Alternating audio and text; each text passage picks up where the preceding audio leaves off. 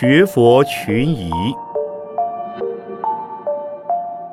圣严法师著。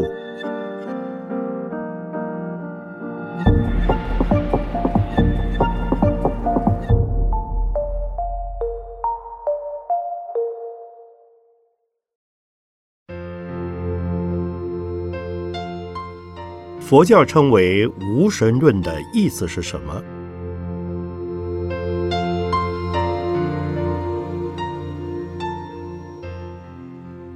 这是宗教学上的一个专有名词。世间有两种无神论，一种是唯物的无神论，一种是佛教所说的无神论。唯物无神论否定一切精神的独立存在，也不信有鬼神的世界。而佛教所讲无神论，是说诸法由因缘所生。宇宙万物由众生的共业所成，承认有精神、有鬼神，只是不以为有一位如一神教所说的全知全能、主宰创造宇宙的，既是最初也是最后而唯一的神。神的分类，从宗教学上可分作多神、二神、一神。泛神以及无神的信仰，多神是一般的民间信仰，没有组织，没有体系，是原始民族的宗教形态，也是地域性的宗教形态。例如，中国民间的神分作地方的、国家的，地方的又分作祖先神和自然神。它的名称和形象可以因地因时而异。国家的神是全国和全民族的元祖或山川日月。至于二神信仰，是把善恶分为两种势力。最初是两个敌对民族各自将己方的保护神视为善神。而对方的则为恶神。后来经由各民族的统一之后，而形成了二神的信仰，那便是恶神为魔鬼，善神为上帝。不过，既崇拜魔鬼也崇拜上帝的宗教，在世界上只有波斯的仙教。基督教虽然也相信魔鬼和上帝永远的存在，但是只拜上帝，不拜魔鬼。有二神教的内容，只取一神教的形式。所谓一神教，是说万物由一神所创造、控制、毁灭，神有大能、权威来主宰万物。正如中国人所称为的造物者，基督教所说的耶和华。基督教虽然也相信有天使、天子、天女、天神，那是唯一上帝的护众，也是唯一上帝的创造物，不可能成为上帝的继承人和与上帝相等地位的另一位大神。至于泛神，是哲学家所相信的理念之神。它是宇宙的本体，自然的法则，并没有人格的形象，却是万物所出生和所回归之处。神不能有意志的爱人，人有责任和义务服从和敬爱神。至于无神，本文刚才已说有二类：一是唯物论的无神，认为宇宙人生的一切现象都是由物质运行所产生，除物质的活动之外，没有离物质而存在的灵体。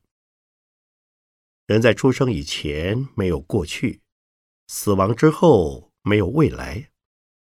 如果说有，是肉体遗传的源头和延续。对个人而言，人死如灯灭。纵然也承认人在世间时所发挥的精神力量，不论是学术的、政治的、艺术的，都能够影响于后世。但那是物质，而不是精神。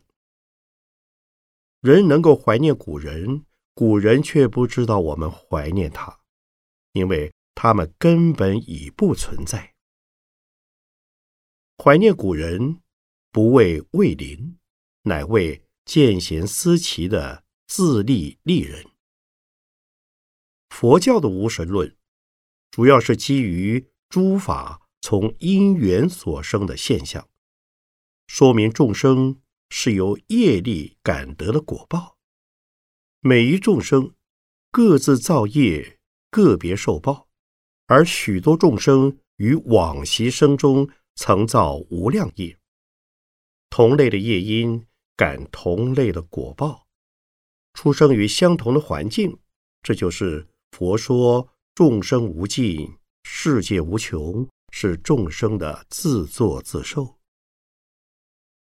我们的世界属于太阳系的范围之内，是由地球人类及生于此界的其他众生往昔的共业所感，并不如一神论者所说是神创造而来。而对于神的认识及神的需求，实际上是因人的需要而有。全知的一神不是真的。但不能说它即等于无神。从信仰者说，它是有的；从被信仰的神而言，它可能是大力的鬼神、大福德的主神，或来自于他方世界的天神。他们不只有一个。因此，异神教的信仰者们本身就有分裂，对于异神的形象理解。和感受都不一样，因人而异，因地而异，因时而异。因此，一神信仰其实是多神信仰的升格。佛教的无神，并不否定多神、二神，乃至于一神的信仰和作用，只是把他们当作众生的类别。所以，《华严经》《地藏经》乃至于《阿含经》等都讲到鬼神。佛教不是无鬼神论者，而是不以为有独一无二、主宰宇宙的创造神。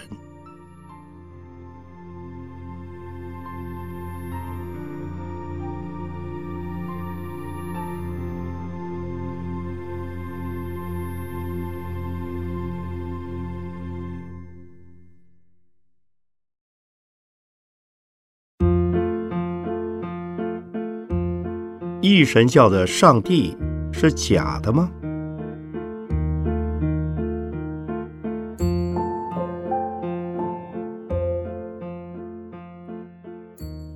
不是真的。从宗教的经验而言，能够创立一派宗教的教主一定不会说谎。他见到、接触到活生生的上帝。这使他无法否认上帝的存在，所以才有坚定乃至狂热的信心来为他的信仰做宣导，以及所谓传道。那样的上帝，我们只可以把它解释为那些宗教家们内在世界的经验，而未必就有客观上帝的存在。因为对于不信的人，上帝就不存在。可是不信，我没有见过上帝的人，也没有否定上帝存在的权利。好比没有登陆过月球的人，没有权利说太空人从月球上取得的各种资料是子虚乌有一样。因此，基督教强调见证，就是强调宗教信仰的经验。可是，依据佛法，宇宙是由众生的共业所完成的，不是由一个全能人格的上帝所创造。所以佛教被称为无神论。但是，无神并非否定上帝的存在，而是说上帝没有创造宇宙的事实，因他也是宇宙间的一份子。是众生之一，非如基督教所说是宇宙的根本、开始和最后。所以，佛教不否定上帝的存在，只认为不是仅因上帝而有宇宙的。既然如此，是否意味上帝说谎了？一神教的信徒们受骗了？不。上帝没有说谎，因为凡是神都有慢性。福报越大，品位越高的神，自信心和我慢心也越高越大。这在密教称为天慢或佛慢。某些心理脆弱的众生需要强有力的神的保护和恩赐。给予他们希望与安慰，而神因人的需要，也必须表现出坚毅无限的自我价值。因此，不论神或人，都有这种本能或需要。在此情况下，神造宇宙就成了宗教的真理。如此说来，是否？神创宇宙的说法，仅是神的宣称而已呢？这是另一个问题。他可能知道，也可能不知道。在佛经中有这么一个故事：大梵天见到释迦牟尼佛，承认自己没有创造宇宙，可是他想众生依然认为他是宇宙的创造者。在任何一神教的圣典中，从来没有透露过上帝未造宇宙，而自卫造了宇宙的消息。这好像今日工商社会中有些明智的企业家谦称，他的公司业绩是由全体员工和社会共同促成的，并非靠他个人完成，他只是提供资本、智慧。和时间的一个分子而已。公司虽然因他而成立、发展、成长、成功，但他还是表示，既然取之于社会，应该用之于社会。这样的企业家就像是见到了佛的大梵天，他开了智慧，消了我慢，不以自我为中心，奉献自己。利益大众。相反的，有更多的企业家表示，公司是他创办的，员工是因他而得温饱的，社会是因他而得到幸福的。这都因为他有个人的智慧，赚取了足够的资本，经营了恰到好处的事业所致。像这种人，就是一神教的上帝。他们其实并没有骗人。上帝有没有创造宇宙，信徒有没有受骗，都不是问题。如果未曾创造宇宙而愿意承担宇宙间所有众生的痛苦，给他们恰如其分、适得其时的救济，那不就是菩萨吗？如果信徒真的受了骗，可是他们终究得到安慰和鼓励，那种受骗还是值得的。如曹操所导演的望梅止渴的故事，不是有用吗？《法华经》中所说的化成，就是为了诱导胆小而无自信心的小圣人，而说。阿罗汉辟支佛法，让他们先求解脱，然后再告诉他们应该成佛。小圣的解脱等于是长途旅行中的旅馆，让他们休息一下，恢复疲劳，第二天再继续上路，走向前途更远的佛道。可见，佛的小圣法也是说谎，能够因受骗而学佛，也正是教化的方便。所以，我们不要反对一神教的上帝骗人或受骗，只要有用，都值得，但看你愿不愿意受骗而已。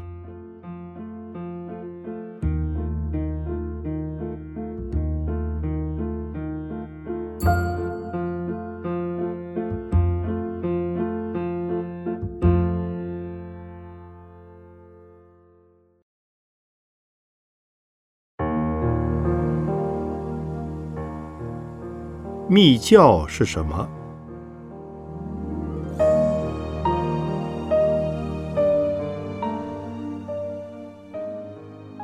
根据密教的传说，密教是由大日如来毗卢遮那佛传金刚萨埵住于金刚法界宫，成为第二祖。释迦世尊入灭后八百年。有龙猛菩萨出世，开南天铁塔，亲从金刚萨埵面授密法，成为第三祖。再传第四祖为龙智。再过数百年，龙智七百岁，传第五祖金刚智，那就是中国唐玄宗开元年间来华的。三位密宗高僧的第一位，所以密教不是释迦世尊所说，而是直接由法身佛所说。因为法身不说法，故称密教的传承为密法、根本心法或无上大法。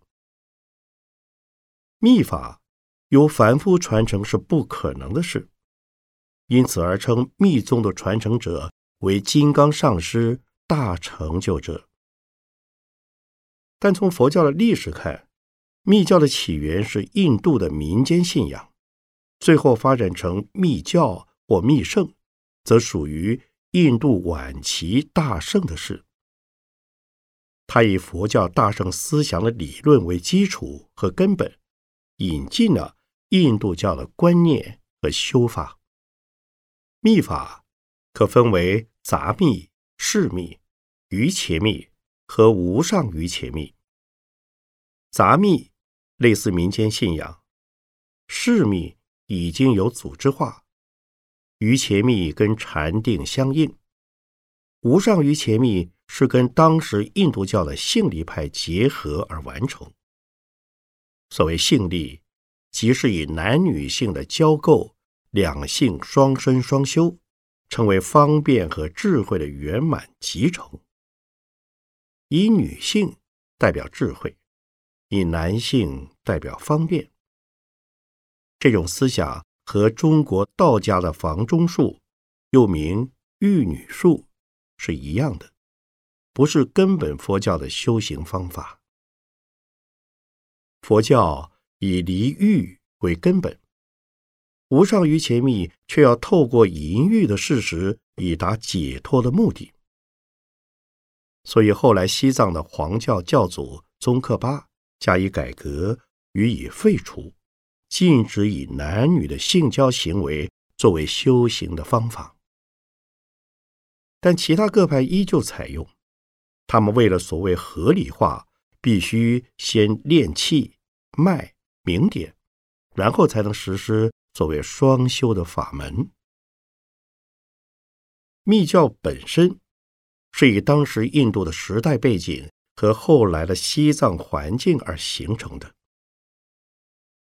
我们不能说西藏的密教不是佛教，除了无上瑜伽密的这部分，他们的教理和刑法组织严密，层次分明，特别是在教理方面。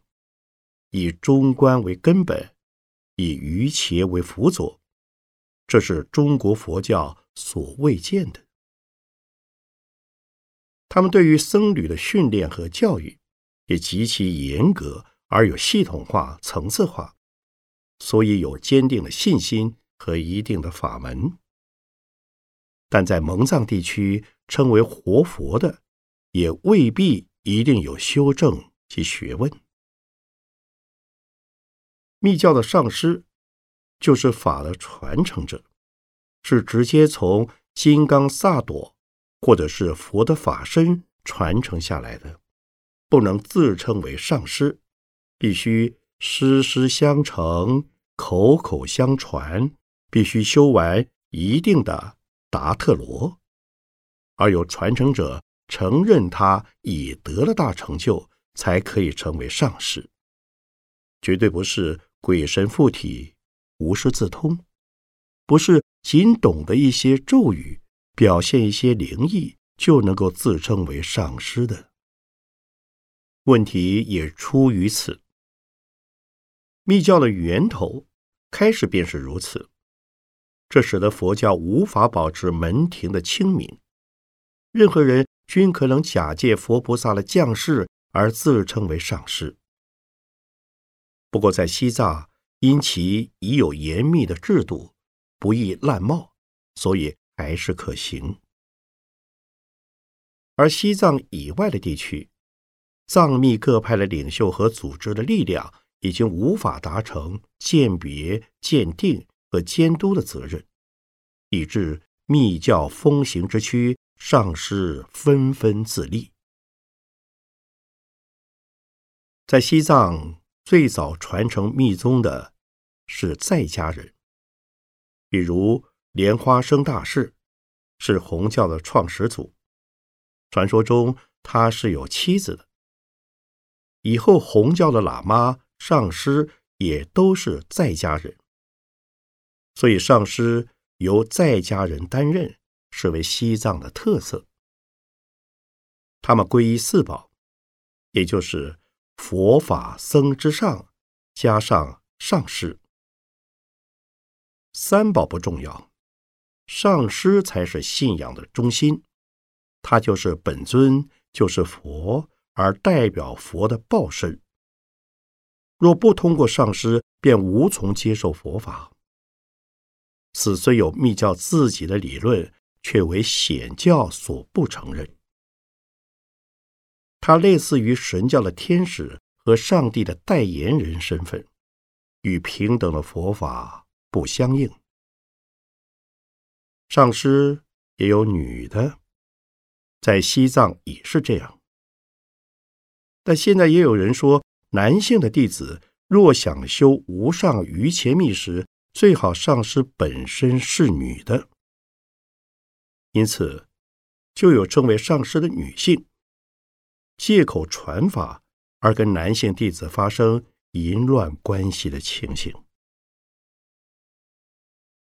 上边已经说过，以男女性行为作为修持的法门，不是佛法，非清净法，对我们的社会而言，也是一种应该禁止的事。所以，自古道家修房中术，必有房外的护法，必须财力与势力兼具之人才能做到。普通的道士没有这个力量，否则淫风所至，绝非社会之福。虽然他们修持者本身不以此为淫乱，而是达到身心统一、内外统一。男女界限统一的目的，不是为了满足性的快乐和享受，但在中国，始终没有将之当作正大光明的一种修持方法。而所谓统一，也只是暂时的统一，属于一种忘却小我、自我中心的情况，并没有达到断除烦恼的程度。当然没有解脱，更没有成佛。一般所谓即身成佛，在中国天台宗也讲到成佛有六种层次。理即佛，名字即佛，观行即佛，相似即佛，分正即佛，乃至于究竟即佛。若说一般众生就是佛，是理即佛。学佛之后，已经知道自己是佛，是名字佛，开始修行，称为观行佛。因此，密教的极深成佛之说也就不足为奇。若一修密法，略有觉受，就能成为究竟佛，这在密教自己也不会承认。如果是的话，最多是观行佛。连宗喀巴达赖喇嘛也不会承认自己是究竟佛。对密教而言，气、脉、明点极为重要。这是印度瑜伽术的共同要求。修定必须健康强身，利用打坐或观想方法达到气脉畅通，也是内外道的共同现象。所谓明点，和道家所说的还精补血、还精补脑有类似之处。精力充沛而能气定神闲、头脑灵敏、身心舒畅。显教的禅者虽不蓄意去修炼这些道术，也会有类似的现象发生。密教的修法重于身体的所谓极身成佛。和道家的所谓羽化登仙和白日飞升，同样是以肉体的转变为修炼的目标。可是从佛教的根本观点而言，色身是五蕴假合而成的幻法，所以称为无常法。既是无常法，必须解脱。若执着无常法的身体为修行的终点，那仍在生死当中而不出三界。所以禅宗称修炼这些法门的人为守尸鬼。纵然传说中的龙智活到七百岁，正像中国道家传统中的陈抟活到八百岁，终究难免一死。所以，佛教不否定气脉明点的作用，也不肯定气脉明点的必要。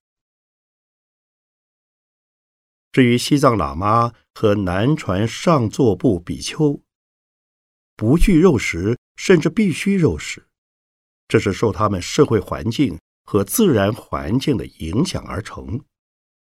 我们不必苛求。西藏喇嘛当然知道，基于佛陀慈悲的教义，不应食众生肉。但是为了生存和适应环境的原因，因此制造出了种种似是而非的理由和推卸责任的托词。例如，宣称吃众生肉，便结众生缘，特别是被成就者所吃。即可转畜生身为佛身和菩萨身，也就是畜生的身体成为修行者肉体营养的一种转变。同时又说，以咒怨力，咒怨被吃的众生可使之离苦得乐。但事实上，修行者未必是大成就者。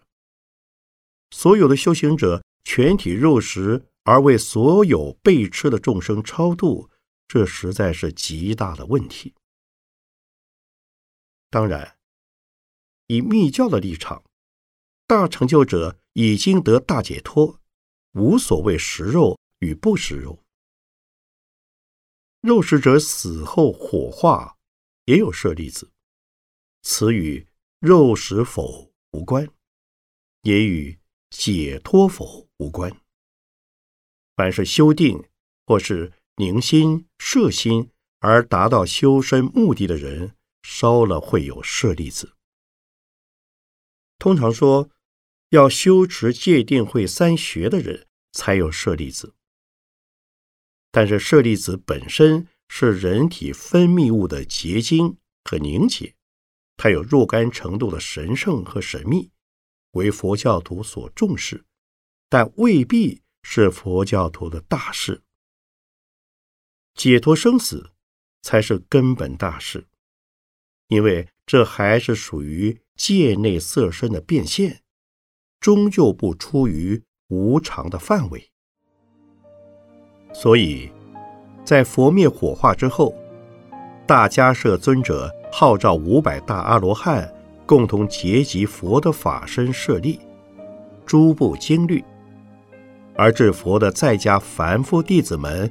去争抢佛的肉身舍利之事于不顾，可见肉身而得舍利，自是受到凡夫的重视，而为圣者所忽视。